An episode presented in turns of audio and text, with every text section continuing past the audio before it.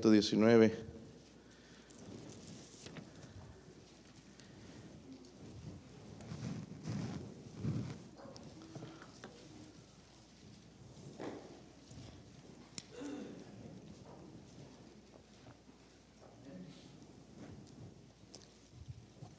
Solamente son ocho versículos, así que hermanos, pónganse de pie, vamos a leer del 137 al 144. Yo leo el 137, ustedes el 138, si es que tienen listas sus Biblias. ¿Sí? Sí, como que no hay energía hoy, ¿verdad? Vamos a echarle ganas, hermanos. Ah, dice, justo eres tú, oh Jehová, y rectos tus juicios.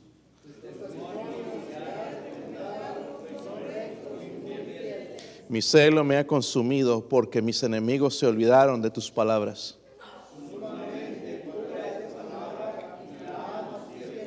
Pequeño soy yo y desechado, mas no me he olvidado de tus mandamientos. Aflicción y angustia se han apoderado de mí, mas tus mandamientos fueron mi delicia. Justicia eterna son tus testimonios. Dame entendimiento y viviré. Padre, ayúdenos, Señor, en esta noche, Dios mío, a poner en práctica, Señor, lo que este su siervo, Señor, eh, aprendió, Dios mío. Ayúdenos a andar, a ser bendecidos, a caminar, Señor, en su palabra, Dios mío, sus estatutos, su ley, amarla, Dios mío.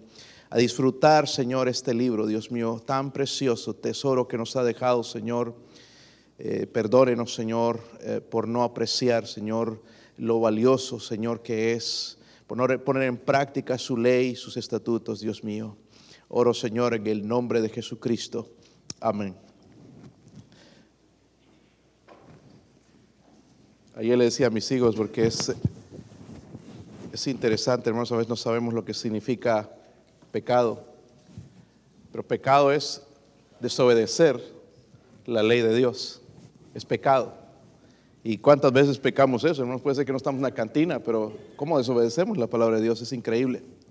Cuando llegamos, hermanos, a décima octava letra del hebreo, del alfabeto hebreo, Sade.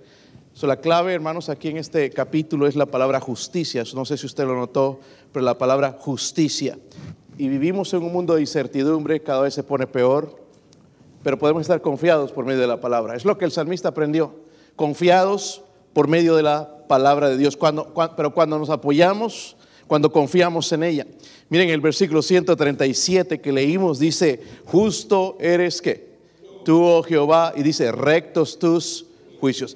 Podemos apoyarnos y encontrar, hermanos, calma con esa declaración que está ahí, ¿verdad? Podemos encontrar esa calma, eh, porque tenemos las razones suficientes para estar en calma, pero por medio de la palabra. No importan las dificultades, los problemas, podemos estar confiados. La palabra también nos da confianza y seguridad de que Dios, Dios es justo. Dios no es injusto. Los hombres y los seres humanos somos injustos, pero nuestro Dios es justo. Amén. Es justo todo el tiempo, ¿verdad? Eh, y Él nos va a tratar de una manera justa a nosotros. es importante entonces estar confiado en la palabra. Mi pregunta para ustedes, hermanos, es, ¿te sientes confiado con tanta incertidumbre, con tanto pecado alrededor, con tantas cosas sucediendo alrededor de nosotros, ¿te sientes confiado todavía? Miren que el salmista se sentía, quizás en situaciones un poco más difíciles que las nuestras, porque aún siendo perseguido, él tenía confianza en la palabra de Dios. Pero él nos va a enseñar, hermanos, acerca de las bendiciones de andar en la, en la, eh, en la palabra de Dios. Cuatro cosas más a las que ya hemos hablado, hermanos, que va a añadir Él, que va a aprender y nos enseña a nosotros. Váyase al versículo 137 otra vez y 138 dice ahí, justo eres tú, oh Jehová, y rectos tus. La Biblia dice en el versículo 138, tus testimonios que has recomendado son rectos y son muy, son muy fieles. Primeramente, hermanos, lo que nos enseña Él nos habla un poco del carácter de Dios. ¿Cómo llegó a conocer el salmista que Dios es justo? ¿Cómo llegamos a saber que Dios es justo? ¿Por las cosas que suceden? ¿Verdad que no? Porque nos preguntaríamos por qué suceden tantas cosas malas, ¿verdad? Pero él aprendió de que Dios es justo por medio de la palabra y si Dios lo dice, hermanos, ahí es verdad, pero él aprendió por medio de la palabra. La palabra de Dios, hermanos, es una revelación precisa de Dios, no solo de sus pensamientos, sino también de su carácter, de cómo es Dios. No podemos adivinar cómo es Dios, no podemos soñar cómo es Dios. En su palabra aprendemos el carácter de nuestro Dios. podríamos decir que el Dios que realmente existe no es diferente a lo que está escrito aquí en la palabra. Por eso es tan importante leer, para conocer a Dios. Mucha gente dice, conozco a Dios, pero no leen. ¿Cómo puedes conocer a Dios así? ¿Con un sueño? ¿Una revelación?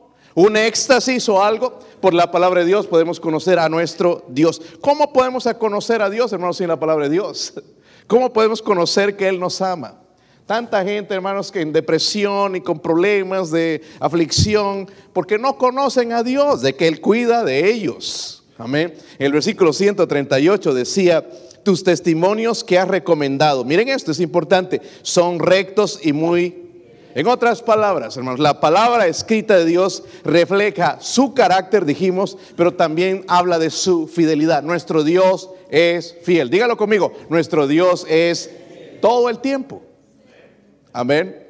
Todo el tiempo nuestro Dios es fiel. En las buenas, en las malas, Dios es fiel. Eh, nosotros somos infieles, Él permanece fiel.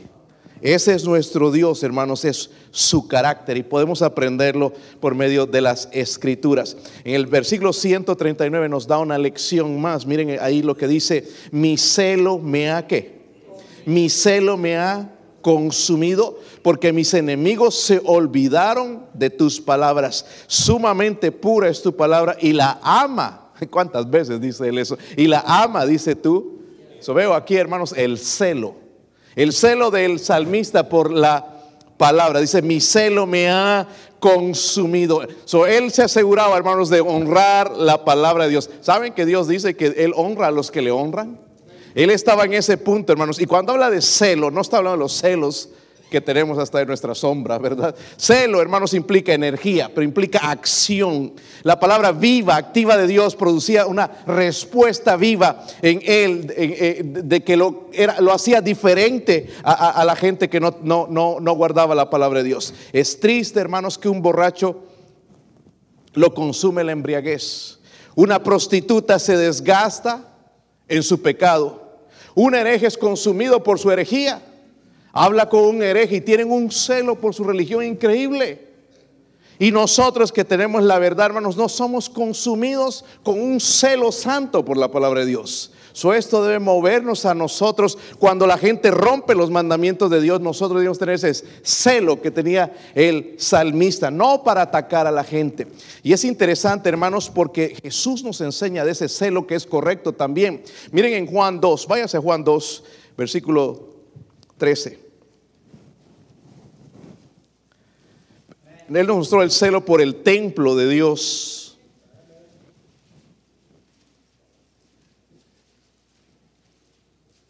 Si lo tienen, hermanos.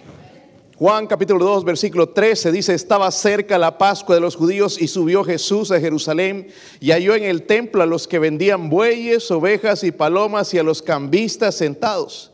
Y haciendo un azote de cuerdas, echó fuera del templo a todos y las ovejas y los bueyes y esparció las monedas de los cambistas y volcó las mesas y dijo a los que vendían palomas, quitad de aquí esto y no hagáis de la casa de mi padre casa de mercado. Entonces se acordaron sus discípulos que está escrito, el celo de tu casa me consume.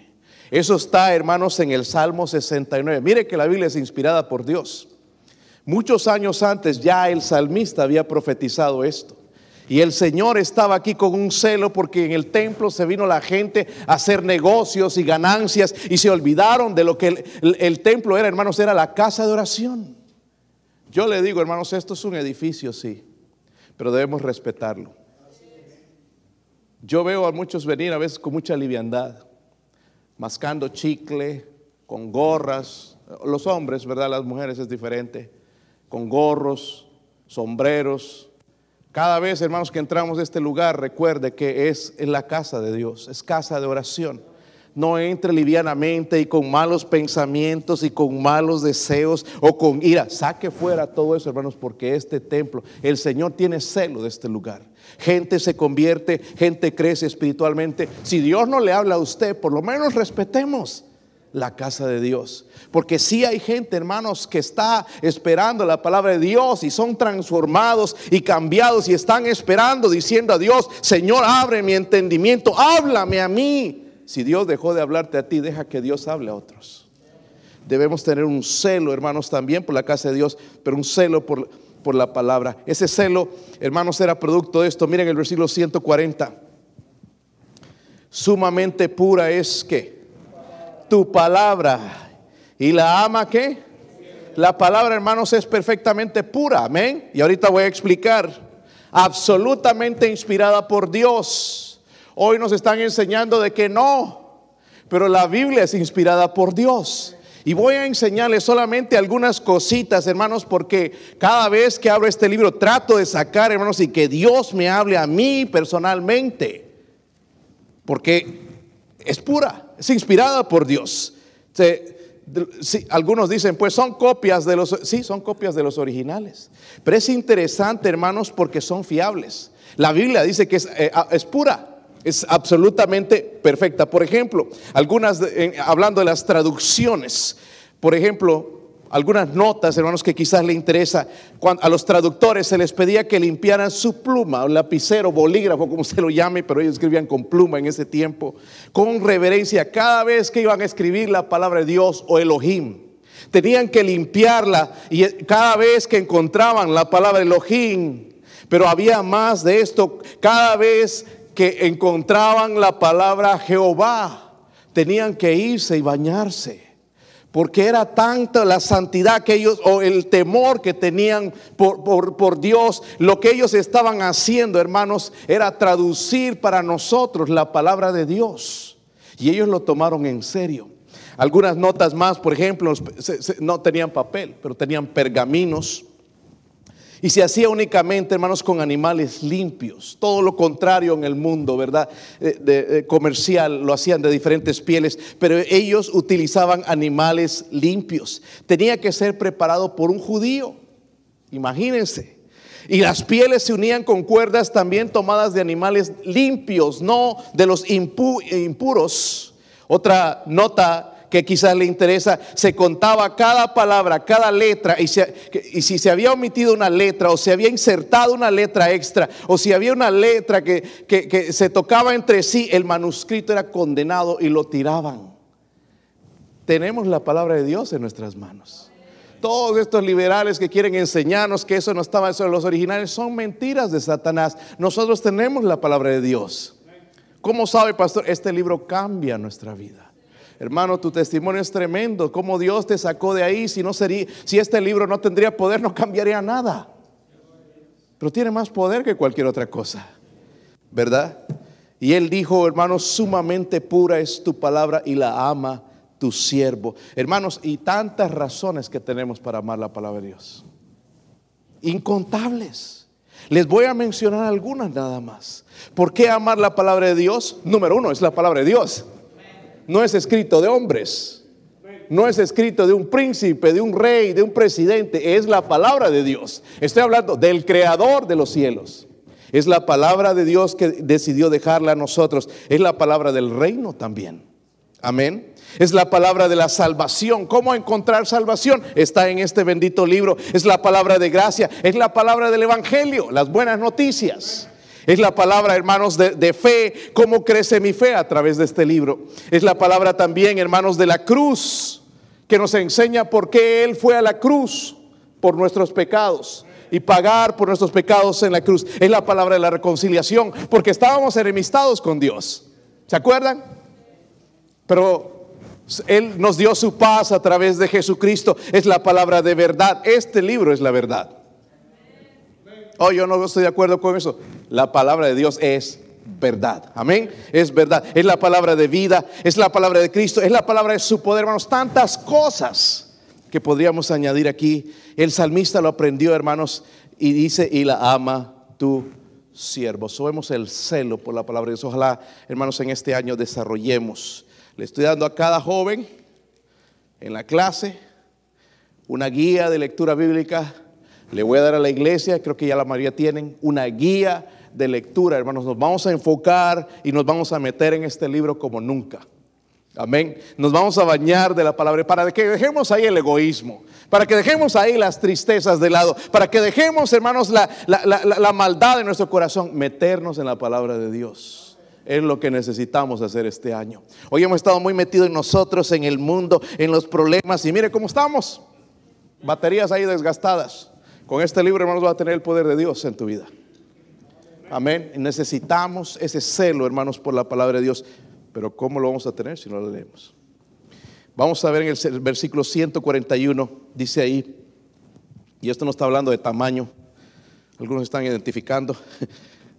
Pequeño, dice, soy yo y desechado, mas no me he olvidado de tus mandamientos. Tu justicia es justicia eterna y tu ley, dice la verdad. El consuelo, miren, de la palabra de Dios. ¿Cómo necesitamos esto, hermanos, verdad? Porque dice pequeño soy, se, está hablando en la manera, ¿verdad? Como persona. Porque nosotros, ah, tremendo. ¿Qué harían sin mí en el trabajo? Se va a la bancarrota hermanos, tenemos un concepto muy alto de nosotros mismos. Qué importante soy yo. Es que yo soy de allá. Y él no, él dice, yo pequeño soy yo. ¿Cómo nos falta este espíritu en la iglesia? ¿Verdad? No servimos a Dios a veces, hermanos, porque somos muy grandes. Pero Él dice, pequeño soy yo. Para que Dios nos empiece a usar, hermanos, necesitamos ser pequeños a los ojos de Dios. ¿verdad? El salmista se sentía insignificante, ¿verdad? En su estimación, él veía eso. Sin embargo, dice, más no me he olvidado de tus mandamientos. Miren el versículo 142, porque esto es importante. Tu justicia es qué? Justicia qué? Eterna. ¿Han visto justicia eterna aquí en la tierra? Uno escucha cosas, hermano, qué injusticia tras otra pero su justicia es justicia. Estamos en buenas manos. Dice, y tu ley, dice la. So, el salmista declara con confianza, hermanos, el carácter eterno de la justicia de nuestro Dios. Él es justo y no cambiará. Él es justo y no va a cambiar. Conectado a eso, proclama que este Dios inmutable, hermanos, nos ha dado la palabra, nos ha dado su ley y dice que es, ahí en el versículo, y tu ley es la que. Tu ley es la verdad. Tenemos la verdad. Es interesante, hermanos, miren en Juan 18. Poncio Pilato probablemente está en el infierno, pero tuvo frente de él la oportunidad.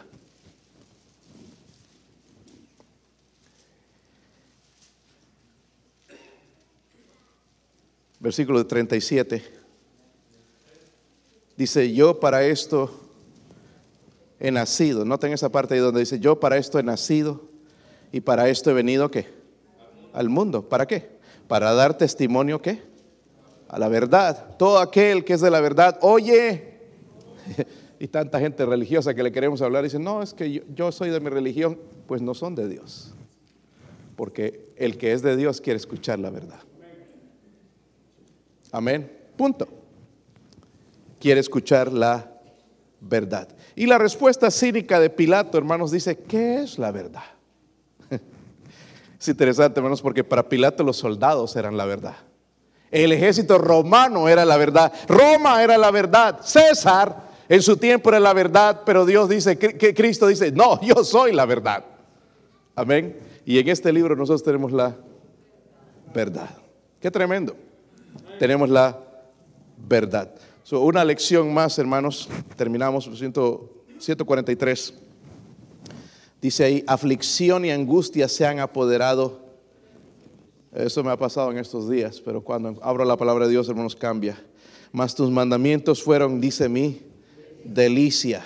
Justicia eterna son tus testimonios. Dame entendimiento. Y dice, y eh, por último, hermanos, entonces la comprensión que Él tiene por la palabra nos va a dar comprensión. En el versículo 143 Él dice, aflicción y angustia se han apoderado de mí. ¿Le ha pasado a usted? ¿Se ha afligido en algún momento? ¿Verdad que sí? ¿Ves a tus hijos enfermos? Te afliges, ¿verdad? Pero a pesar de las dificultades, el salmista todavía hace esto. Se deleita en la palabra de Dios. ¿Han escuchado cristianos, hermanos, que les va de la patada y empiezan a culpar a Dios? Él se, deleitaba. Nunca culpemos a Dios, hermanos, de nuestras desgracias. No lo culpemos. Muchas cosas vienen por prueba y otras vienen como castigo por nuestro pecado. Pero nuestro Dios, hermanos, es justo. Y Él lo sabía. En el versículo 144 dice justicia. Miren, otra vez le menciona la palabra eterna y la palabra justicia eterna son tus testimonios. Dame entendimiento. Entonces, ¿cómo necesitamos entendimiento? Estoy orando, hermanos, porque cada uno de mis hijos es diferente y necesito el entendimiento Necesito la sabiduría para aconsejarles, porque son diferentes. Es una vida. Hoy encontré en mi computadora, en el año 2017, la fecha exacta cuando guié a Cristo a mi hija. Y, qué importante es, eso, hermanos. Pero no se puede quedar ahí. Hay, hay un más allá, sino el guiarle. Y no lo podemos hacer sin entendimiento. Vamos a hacerlo, hermanos, de una manera filosófica como lo hace el mundo. Es que a él no le gusta esto, no le, gusta, no le parece esto, pero yo necesito entendimiento. No sé usted. Sabiduría. Dame entendimiento, dice, y, igualmente, hermanos, en las cosas diarias que se nos presentan en la vida. So encontró que el entendimiento y la comprensión de la palabra de Dios eran lo más importante. Esta mañana le decía al Señor, ayúdame a entender este libro. Porque hay muchas cosas que no entiendo. ¿Les ha pasado a ustedes o ya lo saben todo, hermanos? Tantas cosas, hermanos, que a veces te preguntan y no están en la Biblia. Y si están, a veces no están en la manera que nosotros pensamos que dice. Y necesitamos entendimiento. Y necesitamos hacer esa oración, eh, dame entendimiento y dice, y viviré. So, ¿Cuán confiada está tu vida el día de hoy? ¿En qué confías? Lastimosamente hay muchos cristianos confiando en el dinero, en el próximo año. Alguien me decía, esta persona está esperando que termine el 2021 porque le fue muy mal. ¿Y quién sabe el 2022? ¿Quién nos garantiza que va a ser mejor? ¿Verdad, hermanos? Queremos que sí. Sí, es la confianza. Pero solo Él decide. ¿Sí o no? Pero una cosa sí les digo, hermanos. Tengo buenas noticias para ustedes. Mejores días nos esperan. En el cielo. En el cielo. Esta mañana hablaba con un hombre. Él es, eh, yo doy gracias a Dios, hermanos, en la manera en que el Señor me ha abierto la puerta. Esta mañana oraba al Señor por la oportunidad que abra puertas en esta compañía que trabajo y temprano seis y media ir ahí.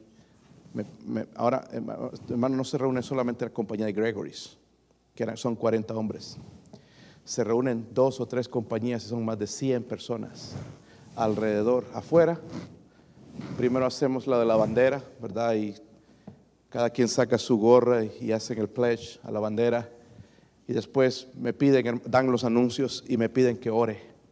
Hay muchos que se van, pero esta mañana yo estaba orando por los que se van, porque no quieren saber de Dios, están amargados contra Dios.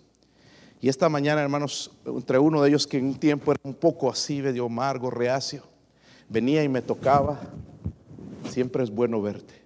Y la, manera en que Dios empezó a abrir, y uno por aquí y otro por aquí, tuve, le, llamamos care sessions nosotros, y, eh, o sea, sesiones de cuidado. Cuatro personas para contarme asuntos, entiende, de, sus vidas. Y entre ellos estaba uno, este señor. Dije, ¿estás listo para Navidad? Sí, me dice, estoy listo. Aunque fue un año un poquito duro para nosotros, perdí mi mamá, perdí mi hermano, perdí mi amigo, un montón de el viernes tuve funeral de un amigo y un montón de funerales. Y yo me estaba así por agüitar, ¿no? No sé si era salvo o no, todavía, primera vez que hablamos. Pero me dijo, Pero están bien, porque eran salvos. Oh, I, told those are sweet words. Esas son palabras dulces. Gloria a Dios. La, la, la, la, esperanza que tenemos, hermanos. No estaba ahí, ay, ¿qué va a hacer de mí? Están bien, están con Cristo. Qué tremendo mensaje, ¿verdad, hermanos? Qué tremenda victoria tenemos en Cristo. Ellos eran salvos y eso es un consuelo. Sí, extrañamos a la gente que se va, pero qué bendición es ser salvo. Vamos a usar esa salvación, hermanos, para aprender y conocer más a nuestro Dios a través de su palabra. Vamos a poner en práctica este libro, hermanos. No vamos a decir que lo creemos y no lo hacemos, porque eso los demonios saben también. Vamos a hacer, hermanos, lo que dice este libro. Que Dios nos ayude, hermanos, a estar confiados en este libro en este próximo año que viene, si el Señor nos permite pasar. Amén. Si nos da el 2022, gloria a Dios. Pero ya estamos listos, hermano Marco. Dice que quiere hacer más por el Señor. Hay ministerios aquí en la iglesia para usted. Vamos a hablar de eso el, el día domingo. Hay más, hay mucho, hermanos. No hemos hecho absolutamente nada. Yo me siento como que no he hecho nada a toda la necesidad que hay en la tierra. Esta iglesia puede. Tenemos buena gente, buenos trabajadores. ¿Qué más nos falta? Obedecer este libro. Confiar en Él, ¿verdad, hermanos? Vamos a ponernos de pie, hermanos, vamos a orar.